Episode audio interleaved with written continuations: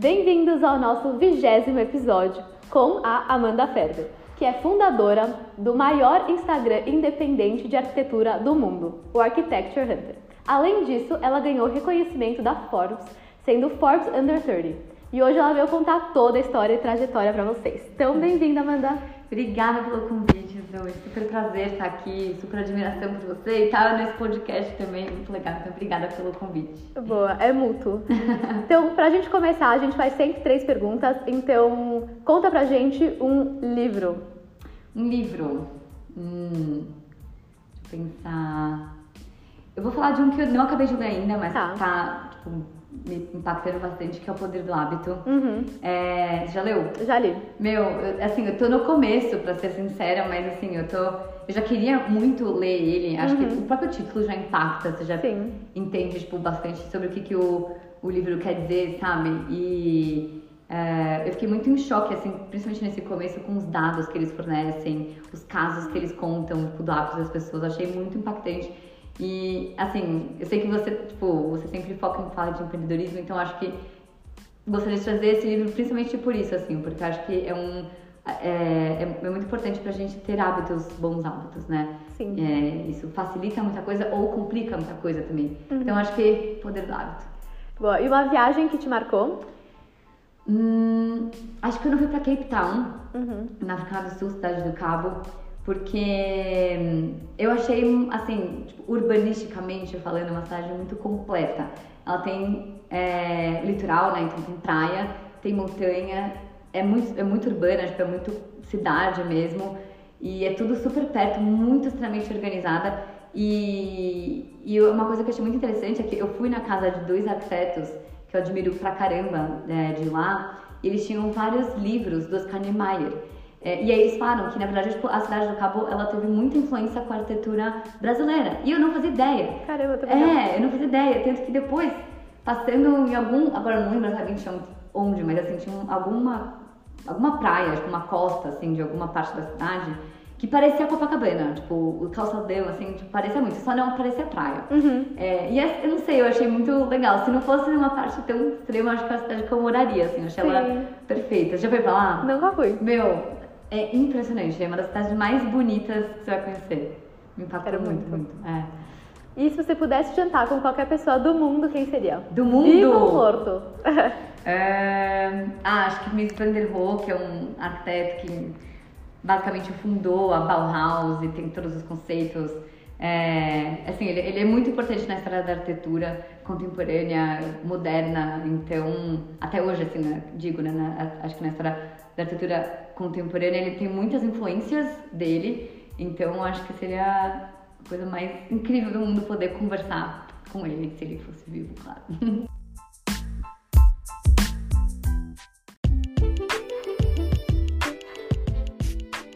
Então, voltando um pouquinho na sua história, conta pra gente como, como, como começou esse seu relacionamento com a arquitetura. Tá.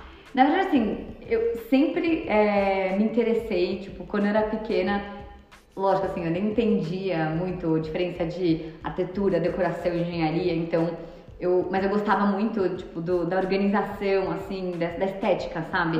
Então, eu falava pra minha mãe que eu ia ser decoradora, até que depois eu entendi o que, que era o trabalho de arquitetura, que era, tipo, construir mesmo, ela falava que então eu ia ser arquiteta. Então, desde pequenininha, eu sempre fui apaixonada, assim. Eu lembro, eu gostava de ficar desenhando plantas de casas, é, gostava de jogar no The Sims, mas só pra construir as casas. E aí até que estiverem assistindo ou ouvindo vão, vão zoar, porque é, todo mundo zoa quando fala, ah, eu sou arquiteta porque eu gosto de jogar The Sims. Tipo, não é isso, mas eu, era, uma, era, era uma coisa que eu gostava também de fazer.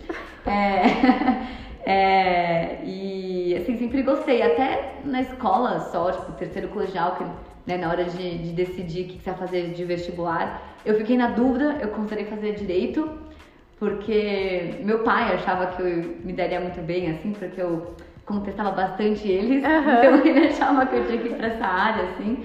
É, e, sei lá, cogitei, cogitei fazer cinema também, mas no final das contas acabei tendo uma experiência com dois arquitetos amigos dos meus pais, fui passar um dia no escritório deles e eu amei. Eu falei, não, tipo, é isso. E aí eu prestei arquitetura e fiz arquitetura. Que bom. É. Que bom tomar essa decisão. Uhum. E como começou o Instagram? Que ano que você começou o Instagram? Foi em 2013, e aí isso é bem curioso, porque assim, o Instagram, como empresa, plataforma, nasceu em 2010, né? Só que começou a bombar mais mesmo em 2012. Tipo, Uhum. quando todo mundo começou a entrar no Instagram, né? Pelo menos aqui no Brasil. Então, é, eu fiz o Artec Hunter em 2013, dia 3 de junho de 2013. É tipo meu bebê, então eu lembro da A data. data certinha. data, horário. É, e foi bem no começo, assim. Então foi uma das primeiras páginas de curadoria, Uhum. sabe? De, de arquitetura nascer no, no Instagram também. Eu tinha acabado de entrar no- na faculdade de arquitetura, tinha 18 anos, e tava muito, muito entusiasmada, empolgada com arquitetura. E os professores da faculdade sempre recomendavam que a gente salvasse fotos para referência dos projetos, para estudar, né? E eu tinha uma pastinha no celular, tipo, só para organizar todas essas referências. E quando eu me dei conta que tinha, sei lá, centenas de fotos, é, fico muito empolgada com as coisas e pensei, ah, o mundo precisa ver isso. Então eu resolvi criar esse Instagram. E foi muito despretensioso, tipo, não imaginava que ia chegar em alguma coisa assim. Eu não contei pra ninguém quando eu fiz, não contei pra nenhuma amiga, pra minha família, tipo, pra ninguém. Era um negócio meu, assim, tipo, era só um hobby mesmo, de mim para mim mesma. É, e não imaginava que, que, que ia ser alguma coisa, assim. Tanto que eu lembro que na época tinha o Arquilovers, que era uma página que eu amava. E eles tinham, tipo, 60 mil seguidores. Eu falava, nossa, nunca vou chegar. Meu sonho é ser. É, 60 mil é muita coisa. Tipo, agora a gente tá com quase 3 milhões, então, tipo, surreal pensar isso, assim, sabe? E aí, é, você cursou, né, é, faculdade disso e até chegou a trabalhar com arquitetura especificamente. Em que momento que você entendeu que você, na verdade, gostava mais da comunicação na arquitetura do que na arquitetura em si? Meu, muito curioso, porque assim, é, o meu maior ídolo na arquitetura era o Márcio Kogan. Uhum. E, e assim, eles, lá no estúdio MK27, que é o nome do escritório dele, é, eles não, não contratavam estagiários de arquitetura, não existia isso. Não sei muito bem porquê, até pra falar a verdade, mas não faziam isso. E por acaso ele começou a seguir a página desde o começo, né? E eu conheci ele num evento ah, que ele foi é, de um livro, lançamento de um livro dele. E conversando, falei do Architecture Hunter e tudo mais. E aí ele convidou só pra conhecer lá o escritório, né?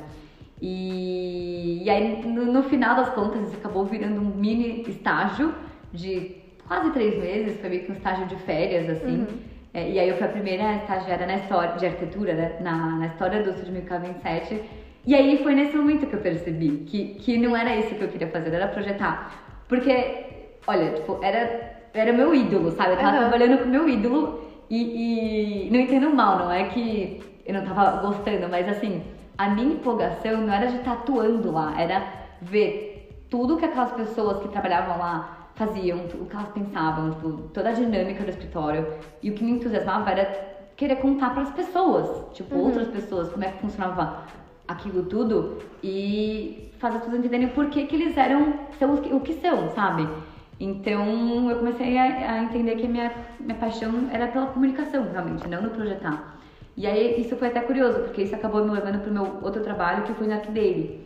É, que, foi, que é um, um site, né, uma plataforma de notícias de arquitetura, tipo uma revista Uhum. online, pra quem não conhece. É, e que era minha grande referência também. E eu- isso só aconteceu porque um dia o pessoal do estúdio MK27 fez um almoço pro pessoal da Arquidaily e eu estava lá. E aí a gente acabou se conhecendo e aí eu acabei indo pra lá depois. Mas foi nesse momento, assim, foi trabalhando com os meus ídolos. sabe?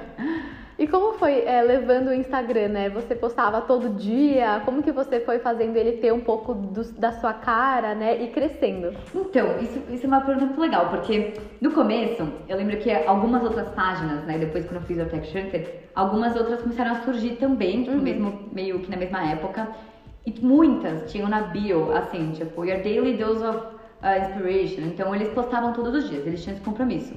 E eu não curtia essa ideia, eu achava, não, eu só vou postar quando tiver coisas incríveis, não vou postar, não vou assumir esse compromisso, só vou postar quando tiver coisas excepcionais. Então, eu acho que por um lado isso lá atrás foi uma ótima estratégia, porque acabou tipo, levando bastante a qualidade da página no momento começando, sabe, aprendendo a fazer uma curadoria. Então isso acabou atraindo grandes arquitetos como o Márcio Kogan. É, mas depois, lá para 2015, eu comecei a perceber, aí eu comecei a levar um pouco mais a sério, sabe? E perceber um pouco mais de algoritmos, sem nem entender o que, que era algoritmo, sem saber o que, que era algoritmo. É... Mas eu percebia que nos dias que eu postava, crescia muito mais, tipo, a página. Uhum. Então, eu lembro que assim, na época até os números eram outros, assim, tempos áureos do Instagram. Uhum. Eu lembro que na época, vai, 2015 eu tinha em torno de 200 mil seguidores. Uhum. E a gente, quando eu postava, eu crescia 3 mil seguidores por dia. Caramba. Meu, hoje, tipo, tá muito fora disso, mas na Uhum. época eram outros tempos. E nos dias que eu não postava, era 1.500 seguidores por dia. Uhum. Então eu falo, meu, às vezes mil. Então às vezes era, tipo, o dobro ou o triplo. Sim. E eu falei, ok, agora eu quero levar isso a sério, eu quero crescer a página, eu vou postar todos os dias. Mas ainda, tipo, tem que ser coisas fantásticas. Então, simplesmente virou um trabalho, tipo, um Uhum. pouco mais sério. Em vez de só postar o que aparecia, eu tinha que ir atrás, sabe? Sim. Mas, mas eu acho que você vai, é, sei lá, é, criando hábito, assim, você vai aprendendo a, a, a treinando seus olhos para o que, que é legal, onde achar o conteúdo, Uhum. sabe? Então, às vezes me perguntam se, tipo, comecei a dar mais trabalho. Sim, mas por ser um hobby não era um trabalho, Uhum. sabe? Que, sei lá, te deixa, ai que saco, era gostoso, sabe? Então, é, foi assim. E quando o começo, como era um hobby, é, você começou a monetizar esse hobby ou ainda não? Não.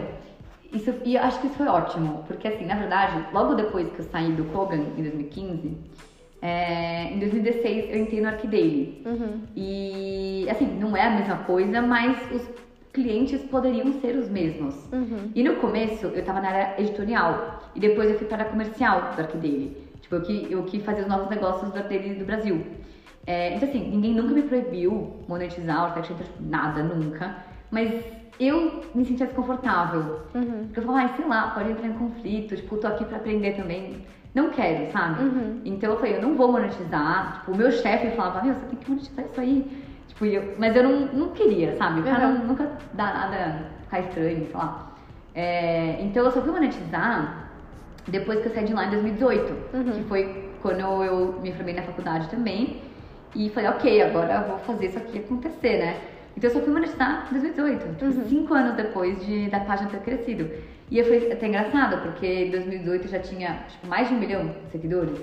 Então, e as pessoas nem sabiam que era do Brasil, sabe? Então, Sim. do nada surgiu uma página brasileira com um milhão de seguidores, tipo, ninguém entendeu nada, assim, Sim. sabe? Então foi, foi 2018. E quais eram os meios de monetização?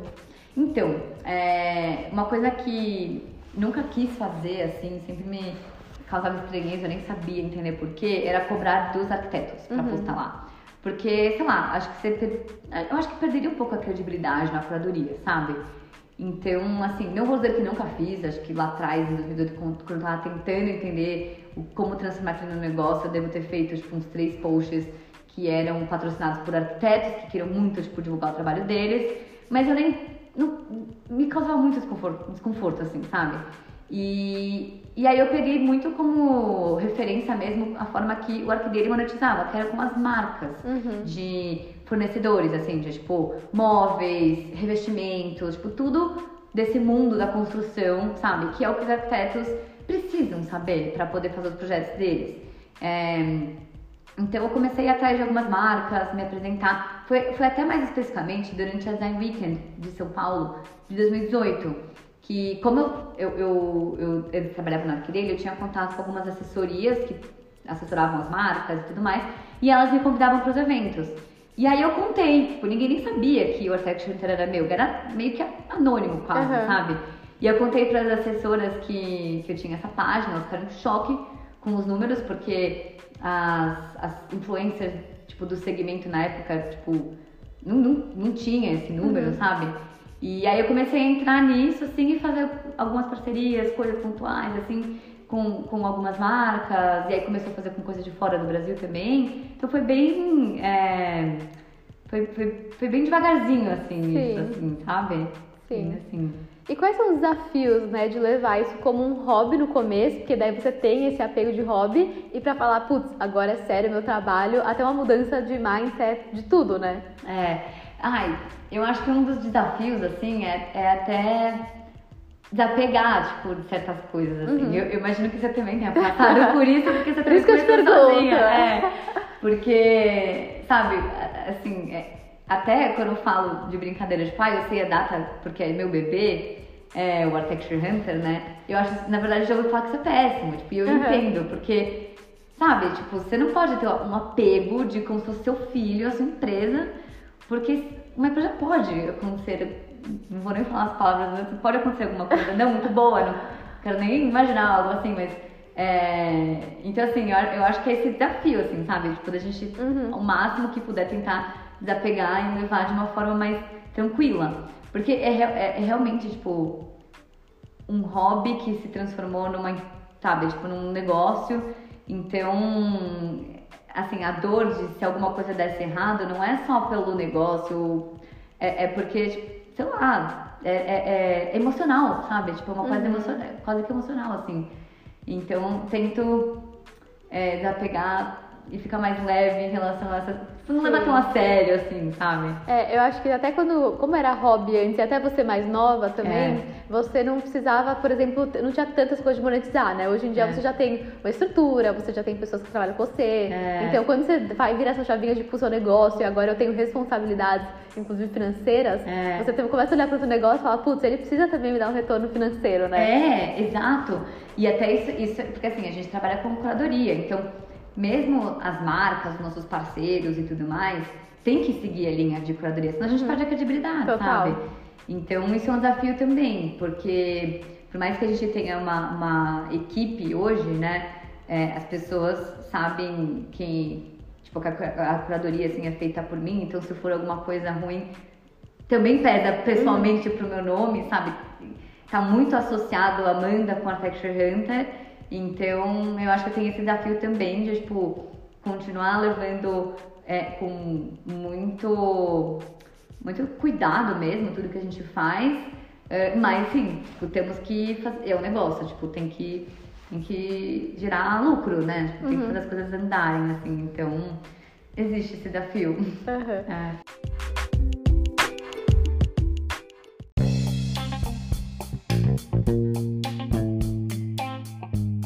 recentemente até você trouxe dois sócios, né, para operação. Conta uhum. mais um uhum. pouquinho sobre isso. Foi, nossa, faz exatamente um ano, porque foi, ah, a gente oficializou em agosto de 2020. Foi muito curioso, porque assim, lá para 2018, quando foi Ok, Bolo Vale Sua Sério, lembra que até comentei que na, no terceiro colegial até cogitei fazer cinema? Uhum. Eu gosto muito desse mundo, assim, sabe? Tipo, me envolve cinema. E, sei lá, acho que, o, assim, até o que me chamou a atenção lá atrás de fazer cinema é que eu acho que o filme ele tem uma capacidade de passar uma mensagem para um número maior de pessoas. Uhum. E, e é, eu acho que por isso que tem muito a ver, assim, o que a gente, o nosso momento hoje do Architecture Hunter, de criação de vídeos, que é uma nova etapa que eu nem comentei ainda, então deixa eu explicar. É, mas, então, desde 2018 eu falei, ok, acho que uma maneira legal de se comunicar arquitetura é através dos vídeos, porque eles contam, né, tipo, se uma, história, uma imagem vale mais que mil palavras, um vídeo que é uma sequência tipo, de milhares, milhões às vezes de imagens vale muito mais. E eu acho que para arquitetura conta muito. Então lá para 2018 eu comecei a tentar ir atrás disso, entender como é que poderia fazer. Aí em 2019 eu contratei uma produtora de um amigo meu, que é o Matheus Guide, era a Mostra 55, a Mostra 55, o nome da produtora, é, para me ajudar a fazer alguns vídeos. A gente fez, a gente começou a estudar. E aí no final de 2019 a gente já tinha feito uns alguns vídeos com uns quatro arquitetos, mais ou menos. É... E aí, no final de 2019, eu entendi que financeiramente não ia se sustentar se eu ficasse pagando uma produtora, porque uhum. continuava não contratando, não pagando, é, cobrando de arquitetos para fazer uhum. isso, então era tipo financiado pelo Architecture Center mesmo os vídeos, com a intenção de tentar vender depois para marcas, sabe? Uhum. Patrocinarem, apresentarem o um vídeo. É... E eu falei, meu, vai quebrar, tipo, se continuar assim. Eu preciso ter uma equipe própria, não dá pra ficar pagando por vídeo. Sim. Só que eu não tinha nenhuma, nenhum conhecimento na área de audiovisual, tipo, não sabia nada, não conhecia as pessoas. Eu não saberia nem como contratar uhum. alguém, sabe? É, nem gerenciar essa pessoa, saber se a pessoa tá fazendo trabalho direito, tipo, não sabia. Então, final de 2019, ou começo de 2020 já, eu fiz uma proposta pro Matheus dele ser sócio do Architecture Hunter. É, que aí a ideia era que ele é, tipo, construísse o time, né, de uhum. audiovisual dentro do Architecture Hunter pra gente fazer os vídeos, entrevistas e tudo mais. E ele recusou, porque além da Mostra 55, ele também toca, ajuda é, a administrar duas empresas da família dele. Então, ele, meu tempo ele não tinha, né? Aquele balde de água fria. É, aí eu falei, eu não acredito. E agora o que eu vou fazer? Tipo, eu conheço outra pessoa, sabe? E, e assim, eu, eu, eu chamei o Matheus porque ele tinha outros sócios, mas eu gostava muito da forma do Matheus de trabalhar também, Uhum. sabe? De administrar as coisas, ele fez administração e era algo que eu sentia que me faltava por ter feito arquitetura. Uhum. É, não tinha esses conhecimentos, sabe? Era muito na raça, mas não, sabia, tipo, na prática, muitas Uhum. coisas. Ah, Quer dizer, só sabia na prática, tipo, não na teoria, enfim. Precisava de alguém que complementasse. Mas aí ele falou, olha, mas eu vou, eu posso meio que ser um headhunter, te ajudar a formar o time, é, e, e- e eu tenho uma pessoa que eu acho que seria, tipo, um bom sócio. Uhum. É, e aí, só que aí a pandemia começou. Porque isso foi bem no começo de 2020, né? É, então, a gente se conheceu vi- virtualmente, ele me apresentou o Luiz é, Ferri... é, o, nossa, quase que Luiz Nogueira, que ele tem dois sobrenomes, mas o Luiz Ferriani, enfim. É, e ele me apresentou o Luiz e a gente começou a fazer calls desde março, desde o começo da pandemia, toda sexta-feira, assim, por mais de duas horas, os três. Tipo, o Matheus tava lá, porque como a gente não se conhecia, e era call. Tava lá intermediando. Exato, tipo, e assim, era um momento da pandemia que ninguém tava acostumado a fazer Sim. call, então era meio awkward, sabe? Então ele tava lá, tipo, nesses calls, a gente ficou falando várias, tipo, toda semana. E. Só que nesse tempo, é, acho que a, a, acab- tipo, o Matheus acabou reconsiderando, assim, é, entrar, acho que ele gostou da vibe, Do foi muito ambiente, legal, é. é. E, e a mostra também já, já tava, tipo, com algumas questões, assim, né, a outra produtora dele. E aí ele falou, vou junto com vocês. Então, em agosto de 2020, se oficializou, tipo, os três, os, os dois entraram e foram três sócios. E foi muito legal, assim, porque o Luiz também, ele tem mais experiência há mais tempo no mercado. Ele, era, ele era dono de uma produtora super grande é, no Brasil, tipo, ele fez o, o, ah, o filme de documentário do Caetano Veloso, ele era um dos fundadores do Clube no Tabu.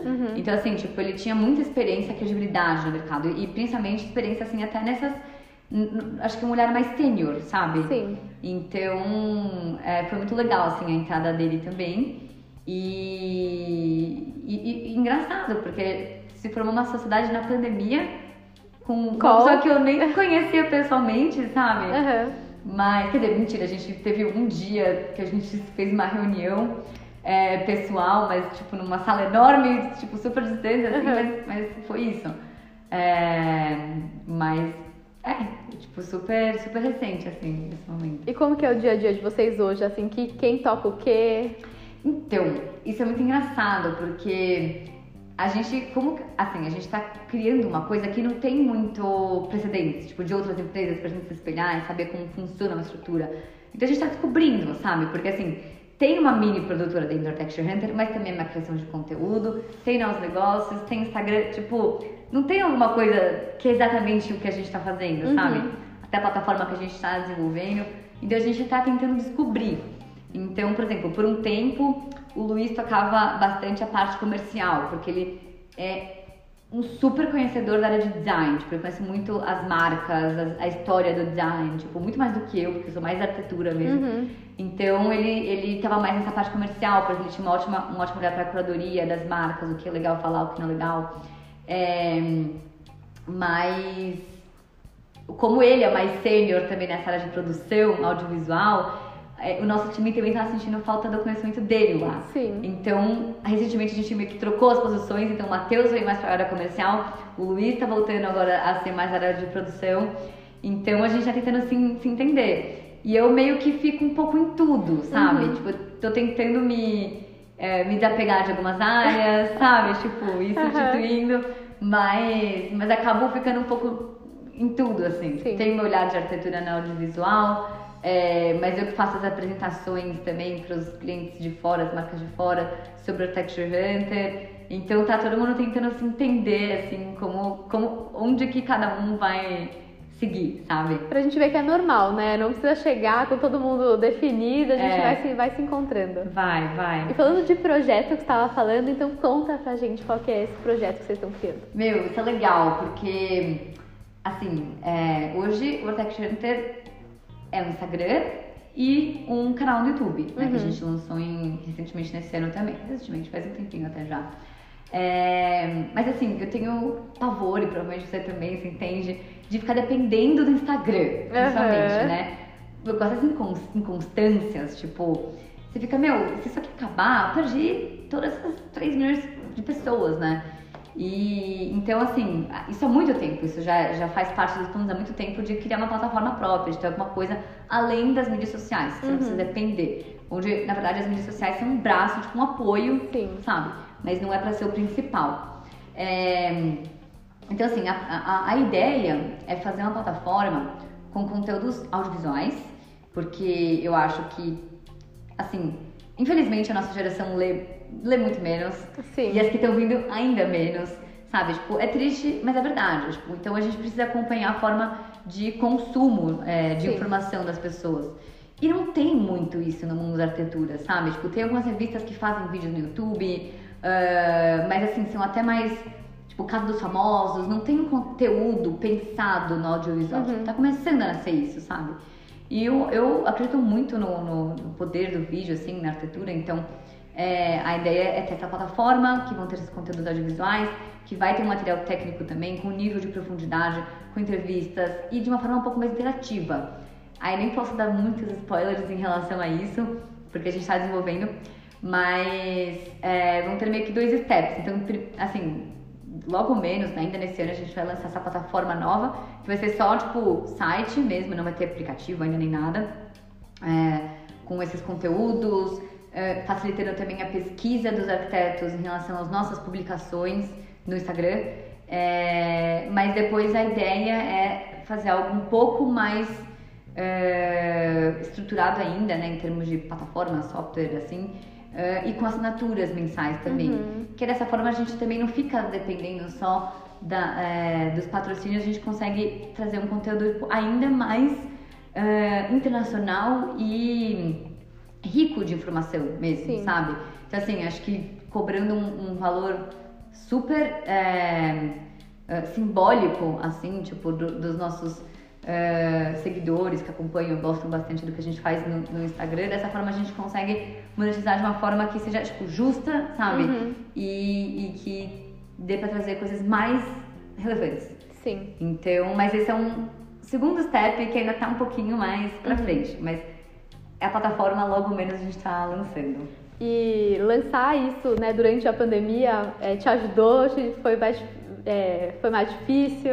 Então, olha, era engraçado porque eu tinha um protótipo desse, desse outro step já, né, que a gente só a gente decidiu fazer mais pra frente, antes da pandemia. Eu ia lançar ela em abril de 2019. Não, de 20, desculpa. Esse era o plano. Era bem, de certa forma, assim, que, que, eh, que eu não tive tempo de, de, de fazer isso, porque depois eu, sei lá, fui entendendo que é, não tava pronto, sabe? Tipo, uma- a maneira que tava esse aplicativo tava, tipo, tava muito ruim, de verdade, Uhum. sabe? Tava- não tava legal. Mas eu só fui, fui entender isso, tipo, é, depois de ver todas as coisas que faltavam, sabe? Sim. Então, ainda bem que acabou não, não tendo como lançar mesmo, sabe? Porque a gente entendeu que tinha outros steps. Então, de certa forma, complicou, mas eu acho que foi pro bem, sabe? Uhum. Então, eu acho que isso até no empreendedorismo é uma coisa que a gente tem que estar muito, muito atento aos, aos momentos das coisas, porque parece às vezes que acontece alguma coisa que, ao nosso ver, é super negativo, mas na verdade foi tipo, a melhor coisa que poderia te acontecer. Com Você certeza. deve ter passado por muitas coisas assim Muitas também, vezes, né? É. Então, e assim, e, e por outro lado, é, assim, em detrimento da pandemia, muitas marcas que eram mais tradicionais, principalmente tipo, no mercado da Europa, assim, é, e só valorizavam mais o, o, o impresso, né, revistas, elas se viram tendo que fazer coisas no digital. Então a gente acabou fechando muitas parcerias que a gente queria há muito tempo com o pessoal lá de fora e, e isso deu um, um, um, um gás, assim, tipo um respiro, sabe, financeiro pra gente. É, porque elas, elas abriram a cabeça pro Uhum. digital, sabe? Então acabou. Assim, isso é muito curioso, porque acho que o mercado de arquitetura inteiro, ele acabou indo de contramão a, a outros mercados, tipo, durante a pandemia, sabe? Muito triste a gente ver um monte de, de coisas que fecharam, que, que a pandemia realmente afetou muito negócios, né? Mas na arquitetura é interessante, interessante não, curioso, Uhum. ver como, como muitos escritórios cresceram, tipo, teve muita demanda de projeto, cresceram assim, número de pessoas, Sim. aumento de número de projetos, sabe? Então, o mercado de arquitetura foi, foi super atípico mesmo, Sim. sabe? E a gente acabou se afetando por isso também, né? Isso influenciou no, no, no nosso resultado também, por mais que a gente não projete.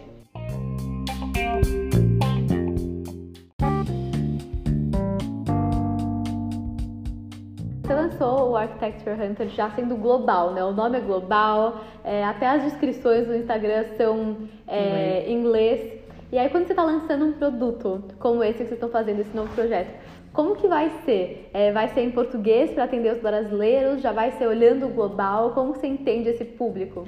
Então, isso é uma coisa que a gente está tentando descobrir também. Aham. Porque no YouTube, por exemplo, a gente já tem vários conteúdos lançados lá.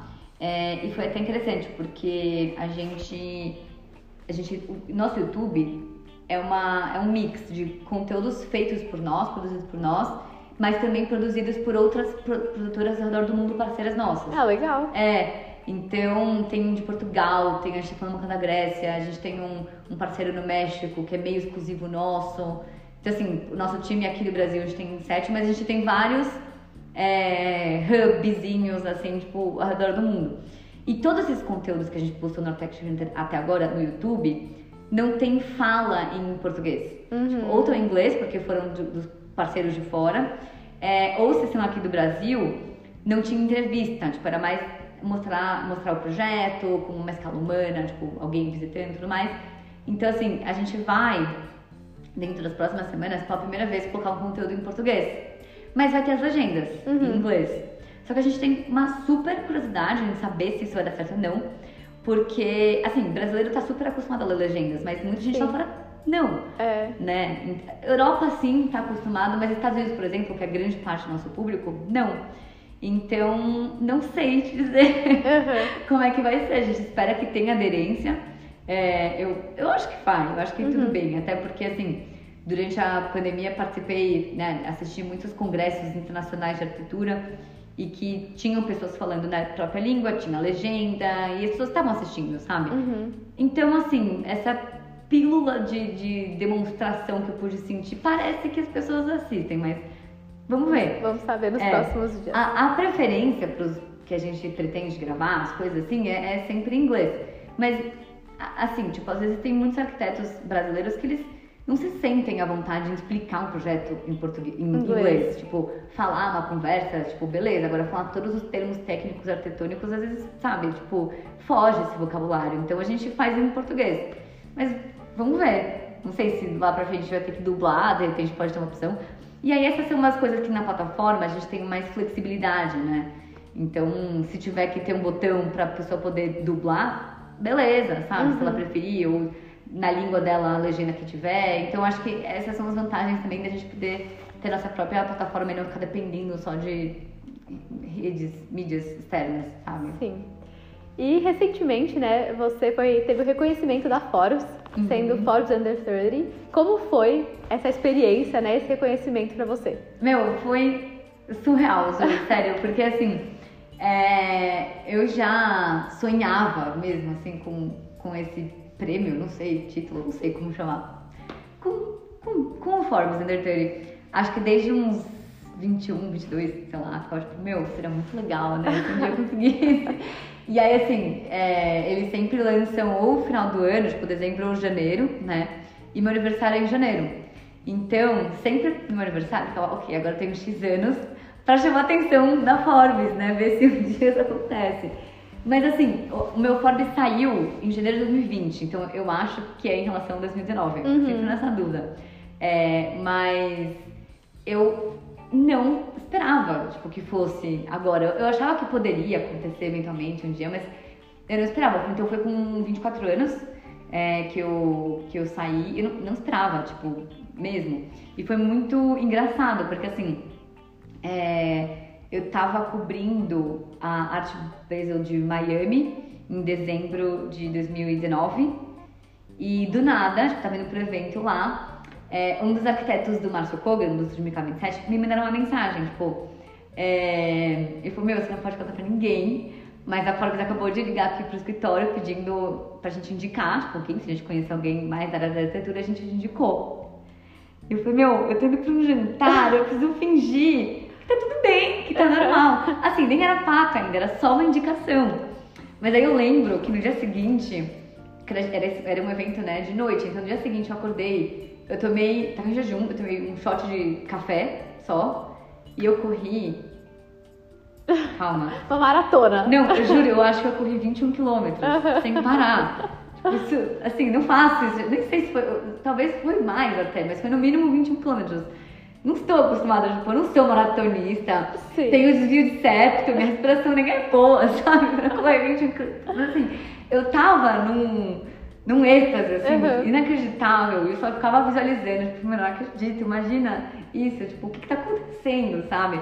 Sim. E aí, isso foi no comecinho de, de dezembro, aí eu voltei pro Brasil, é, e aí, do nada, recebi um e-mail da, tipo, de uma pessoa da Forbes pedindo minha foto, minha descrição, que eu ia sair. Eu falei, gente... Tá acontecendo. Não, eu não acreditei, uhum. porque o e-mail dela era tipo Gmail, não era da Forbes. Eu falei, será que é verdade? Aí eu procurei lá no LinkedIn e aí falou, tipo, a informação dessa pessoa, é que era essa pessoa tinha trabalhado na Forbes, mas assim, não dava pra entender se ela ainda trabalhava ou se ela já tava, sei lá, tava confusa. Eu falei, será uhum. que é uhum. verdade? Tipo, eu não acreditei, eu não acreditei até ver a revista, uhum. sabe? Tanto que eu não contei pra ninguém. Assim, só pra minha família, lógico, né? Quando chegou o e-mail, pros meus amigos muito íntimos, mas eu não postei em lugar nenhum, tipo, não sabe? Até ver, tipo, a revista Concreta. que sai em janeiro. Uhum. É.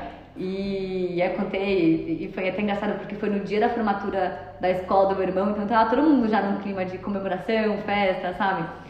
E, e foi surreal, assim, não, não acreditava que estava acontecendo. Demais. Mas foi muito legal.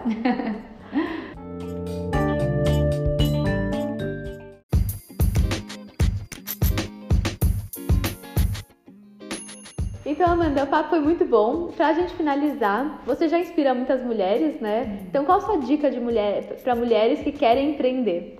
Nossa, profunda essa pergunta. Um... Meu, eu vou, eu vou dar uma dica que eu acho que talvez vai fugir do convencional, assim, porque, é... sei lá, pelo, pelo menos pra mim foi, foi muito assim. É... Sabe Tipo, a gente, a gente sempre fala, ah, acredite em você mesmo, sabe? Tipo, esses clichês, assim, que são muito verdade. É, mas assim, eu vou falar que eu não acreditava em mim, tipo, não, de verdade, tipo, mas eu fui mesmo assim, sabe? Eu acreditava muito no destino, nas coisas. Sim. Eu, eu, eu, que eu, sei lá, tinha muito, sempre tive muita intuição. E de verdade, tipo, eu, eu falava, meu, sempre falei assim, tipo, eu sempre pensei num, com certeza eu não sou é, a pessoa com o maior, a maior quantidade de conhecimento do mundo para fazer o que eu quero fazer no Architecture Hunter ou para inventar as coisas que a gente quer inventar.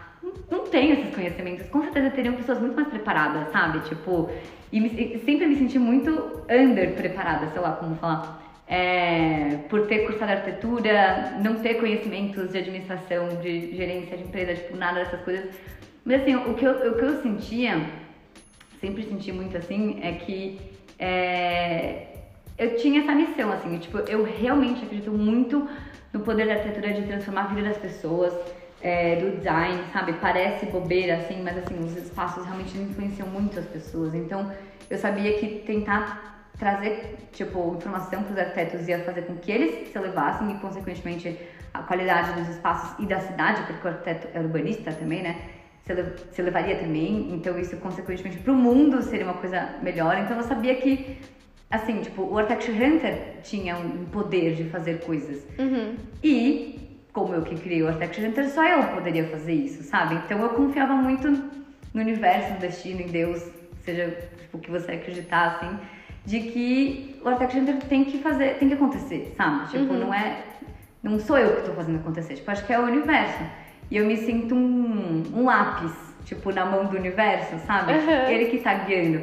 Então, assim, tipo, eu não tenho. Eu, eu sempre me sinto sem conhecimento em muitas áreas, mas aí é curiosíssimo, assim, como as coisas aparecem, tipo, quando você precisa, sabe?